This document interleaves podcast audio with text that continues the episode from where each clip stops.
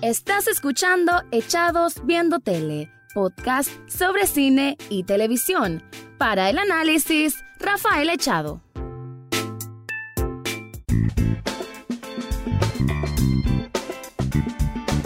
Bienvenido o bienvenida a un nuevo episodio de Echados Viendo Tele, el programa para hacer análisis, comentarios, opinión del mundo de las series y algunas veces de películas. Con este programa estamos terminando finalmente lo que es la temporada de premios que se extiende por lo general desde enero hasta esta fecha de febrero y es porque recién pasó hace unos cuantos días lo que es la entrega 92 de los premios Oscar en que relució y que desgraciadamente no lo dije en el episodio que hice mis predicciones, pero sí lo hice en una quiniela un par de días antes en cuanto a, a qué película iba a ganar como mejor película. Y en ese momento que reflexioné después de escuchar a algunos otros críticos ya miraba venir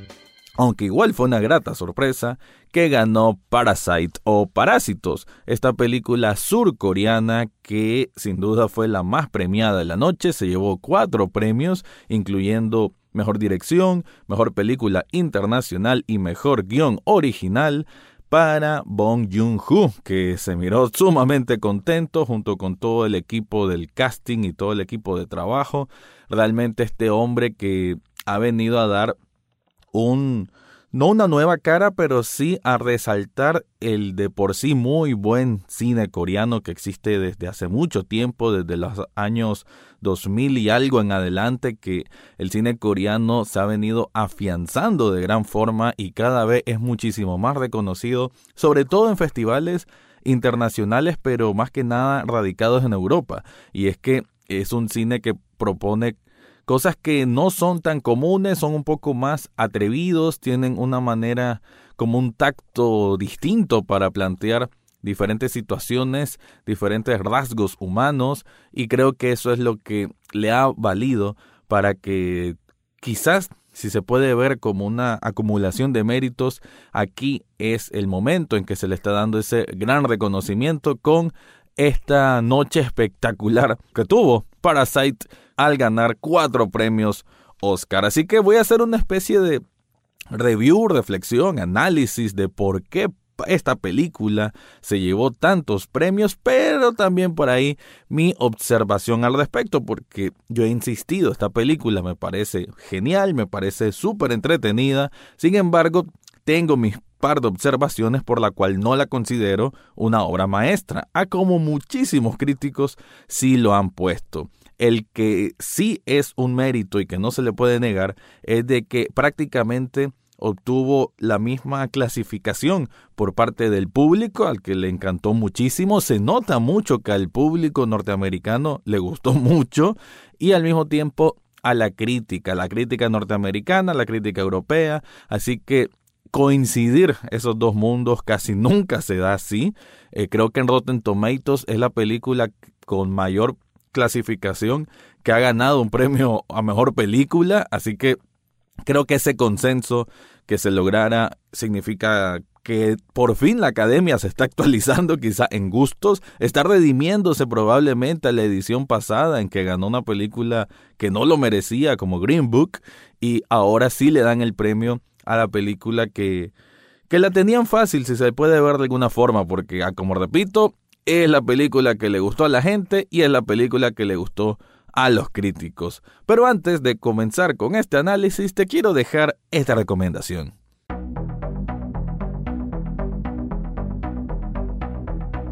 Rocky Amorate en este mes del amor y la amistad con su Shop Nicaragua. Tienen descuentos para hacer compra de camisetas que tienen sublimación de imágenes de lo que se te ocurra, ya sea bandas de rock, ya sea títulos de videojuego, o bien en este mes del amor y la amistad precisamente camisetas que tengan que ver con mensajes para esa persona especial. Son combos de dos camisetas con 10% de descuento. Aquí en las notas de este podcast te dejo el enlace para que busques.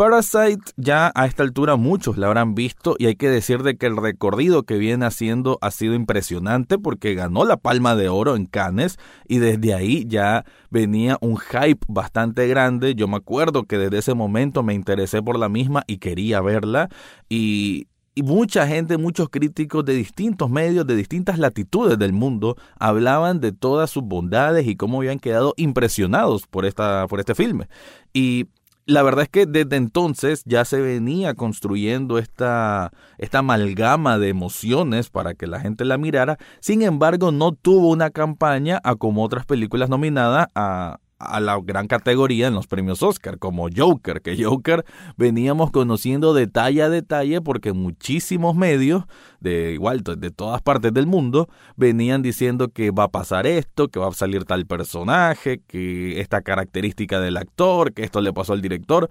aquella cuestión, aquel seguimiento que cada detalle se hace un boom, se hace una noticia grande, porque había muchísimos, muchísimos focos enfocados precisamente en Joker. Igual con la película de Tarantino, que también, obviamente, siendo Tarantino, jala muchísima, muchísima atención. Y entonces ambas tuvieron una campaña bastante fuerte en comparación a, obviamente, una película extranjera que se tiene que ver con subtítulos, algo que, e insisto, y qué bueno que en los Globos de Oro, así fue que lo dijo Bong Joon-ho, de que que ojalá más personas vean más cine internacional y que se acostumbren a ver subtítulos, que es un guiño directo a que el consumo de cine extranjero en Estados Unidos es muy poco, porque desgraciadamente están muy mal acostumbrados a, no ver algo que no sea en inglés y y entonces esta película no obtuvo esa misma cantidad de atención como las dos que mencioné anteriormente. Sin embargo, en los círculos de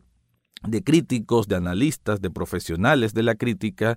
se manejaba ya que era una joya, una obra de arte, así se venía manejando esos términos, por eso es que obviamente captó mi atención que siempre estoy leyendo y estoy muy metido en este tipo de medios que resaltan el cine de calidad. Cuando ya tuve oportunidad de verla, puedo decir de que sí obtuve las mismas impresiones que, que la mayoría, ¿no? De que me dejó pegado al sillón, de que es una mezcla sumamente interesante entre suspenso, entre comedia, entre humor negro y terror, ya la parte final, y esa combinación de género está meticulosamente armada con una producción bellísima, con una fotografía impecable, hay planos que son de estudio para cineastas tal cual, eh, actuaciones muy convincentes, aunque hay que decir que, el, casting está perfecto. Sin embargo, la película no se mueve tanto por, por porque nos emocionemos demasiado con grandes actuaciones, sino con las situaciones en las que viven estos personajes. Me refiero a que hay películas que son muy, muy de. de de resaltar a un actor, digamos Joker o digamos Judy, por la que gana René Zellweger su Oscar. Sin embargo, aquí es el grupo, lo grupal es lo que te genera la emoción, lo grupal en el sentido de varias personas pasando por distintas situaciones. En sí, la sinopsis, y no me quiero meter mucho en esto porque ya a esta altura muchos ya vieron Parasite, que son la familia Kim, que es la familia pobre, que es la familia que vive en una especie de sótano, que tienen que abrir las ventanas para que entre la fumigación de la calle, que tienen que ver a través de esa ni siquiera es una ventana, ¿no? Es como una rendija que con costo pueden ver los pies de lo que ocurre en esta zona marginal de Corea, donde tienen que ver a bordachos orinándose y donde ellos tratan de vivir el día a día con alguna especie de trabajo fácil y que de alguna manera obtienen la oportunidad, con un golpe de suerte, si se le puede ver, de que uno de esta, de esta familia Kim, el muchacho joven, el hijo joven, tenga la chance de ser tutor de una hija menor de la familia de los Park, que viven en una zona muy privilegiada ahí en Corea, con una casa bellísima, simétrica, aquella elegancia que se nota como en cada borde y en cada forma de desde el piso hasta las paredes y cómo hacen ese contraste que eso es lo bello que tiene la película y por lo cual se le reconoce mucho, ¿no? El hacinamiento que existe en la familia Kim en este espacio con, donde coexisten o donde logran vivir a duras penas comparado a esta casa grande que está en lo alto, desde ahí también este lenguaje cinematográfico para representar situaciones o representar en este caso una crítica social y cómo esta casa es tan grande y al mismo tiempo se mira un poco aislada o con muchos espacios vacíos, ¿no? Entonces es como el tener espacio de sobra para una familia que de por sí lo tiene todo, al tener bastante dinero, un padre que tiene un un negocio o bueno, trabaja en una empresa exitosa, una ama de casa que solo se dedica a tratar de cuidar a sus hijos, que cada hijo tiene sus características. El hijo es, el niño menor es hiperactivo y la niña es como bastante enamoradiza, ¿no? Que también puede verse como una especie de cada uno de ellos desde su privilegio gozando de ciertos poderes por encima de los demás. Ah, como le digo, la película tiene hay bastante que, que, está por dentro, en las entrañas del, del, lenguaje o del argumento, hay bastante crítica social, hay bastante cosas para analizar más allá. Creo que por eso está muy bien la sinopsis cuando dice de que no hay villanos ni payasos, en el sentido que como que tampoco es de, de terror ni es comedia, pero al mismo tiempo quiere decir de que aquí los pobres, los miserables, no por ser pobres y miserables, son los buenos, al contrario, eran prácticamente una familia de estafadores, de parásitos. Y la familia rica, que aunque en,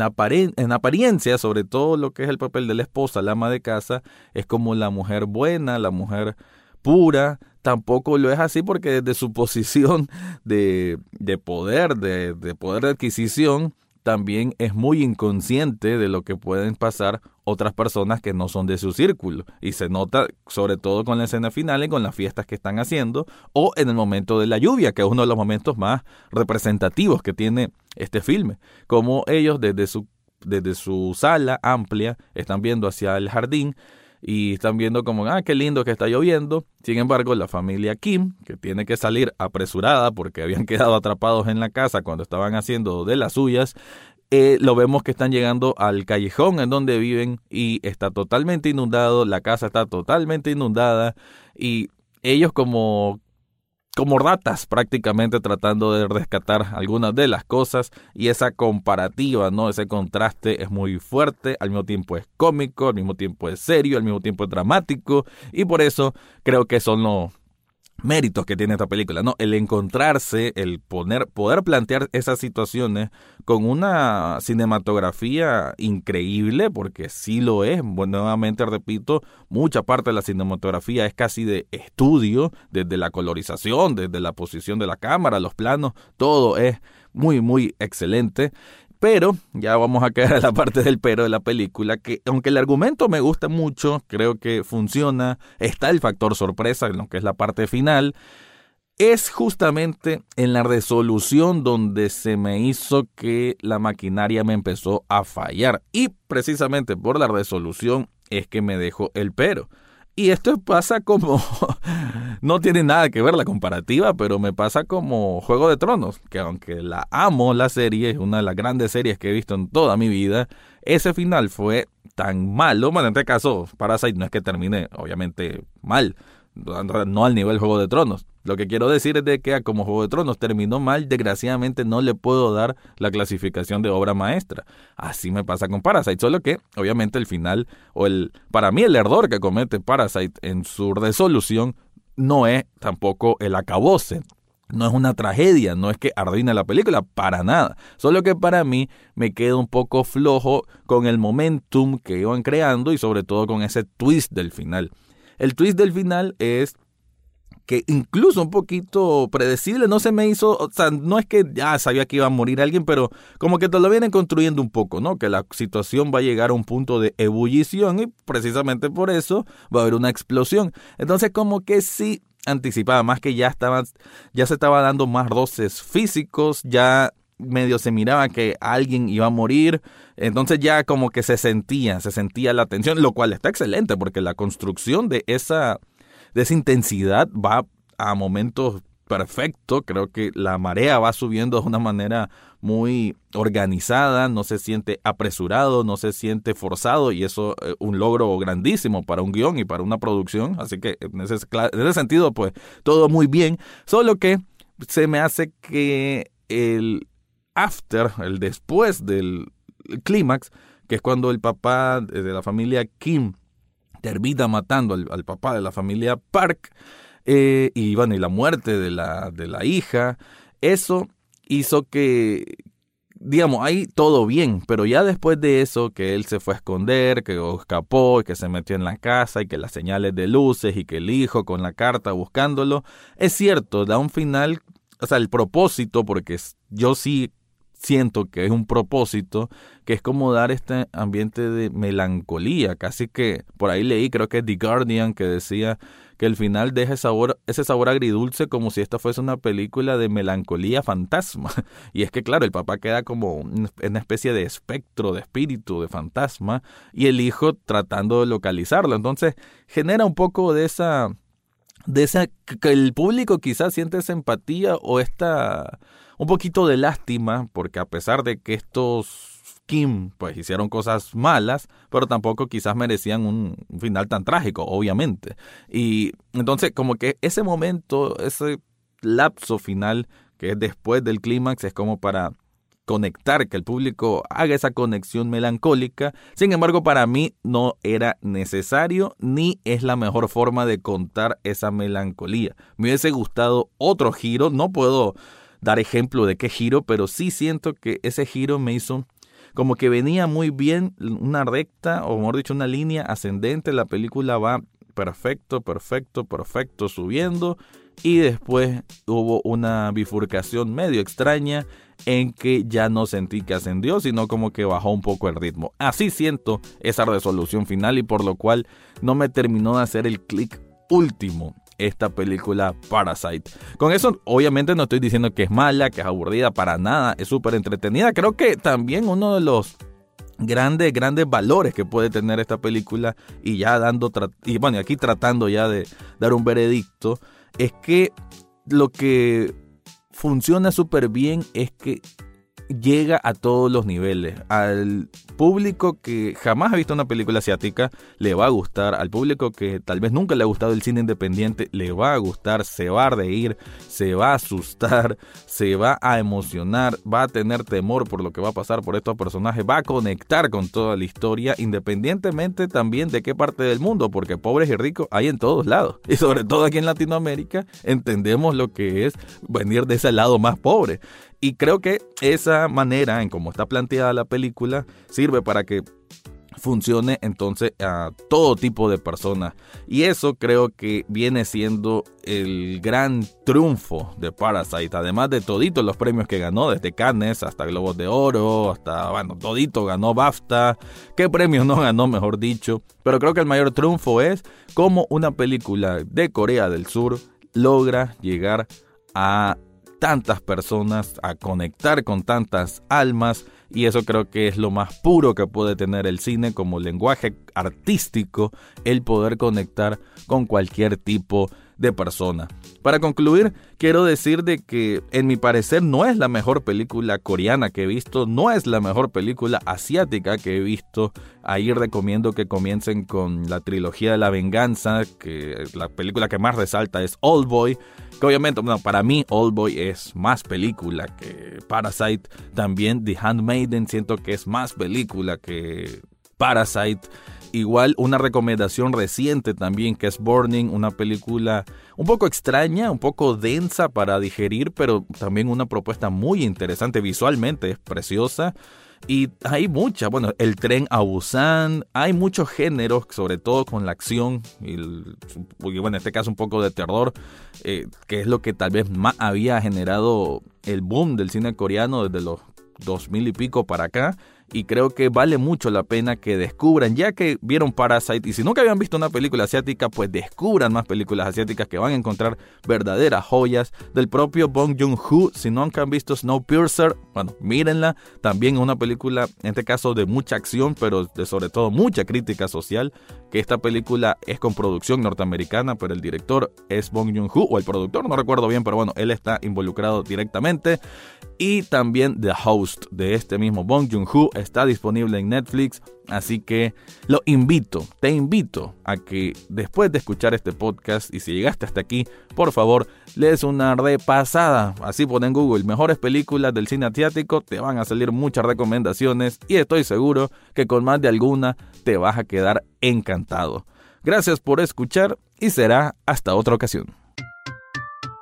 Eso fue todo por hoy en Echados Viendo Tele. Recordad seguirnos en Facebook, Twitter e Instagram. Además, podés estar al tanto de cada episodio en Spotify, iTunes, Google Podcast o hasta en YouTube. Gracias por escuchar y será hasta la próxima semana.